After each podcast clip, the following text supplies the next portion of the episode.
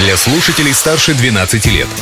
Колесо истории на «Спутник FM.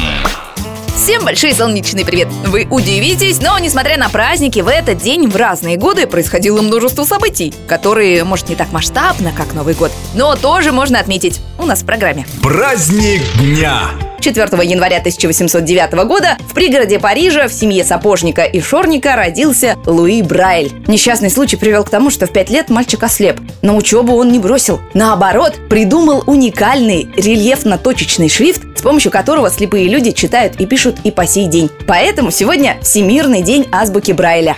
События дня.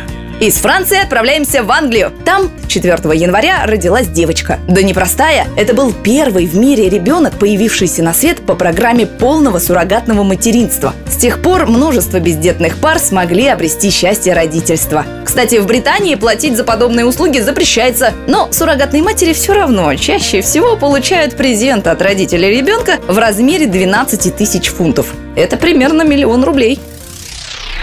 А 4 января 2003 года столица республики с замиранием некоторых сердец ждала приезда лидера нашей страны. В этот день с кратковременным визитом в Уфу прибыл президент Российской Федерации Владимир Владимирович Путин. Причем не из Москвы, а из Белорецкого района. Сразу после Нового года, 1 января, Владимир Владимирович отправился в оздоровительно-спортивный комплекс Абзакова. Это был уже третий визит президента на эту горнолыжку. Впервые качество башкирских горнолыжных трасс Путин оценил в 2000 году и совершил первоапрельский рекорд. В этот день он спустился с горы на лыжах 56 раз. Опытные лыжники подтвердят, это очень много. Личность дня.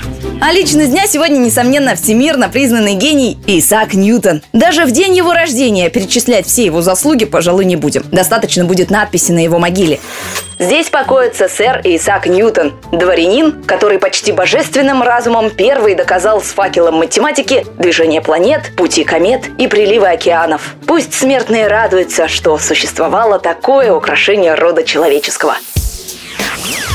Еще род человеческий отметил для себя в этот конкретный день, я, Юлия Санбердина, расскажу, когда дата на календаре сменится на новую. То есть завтра. Ведь прошлым нельзя жить, но помнить его необходимо.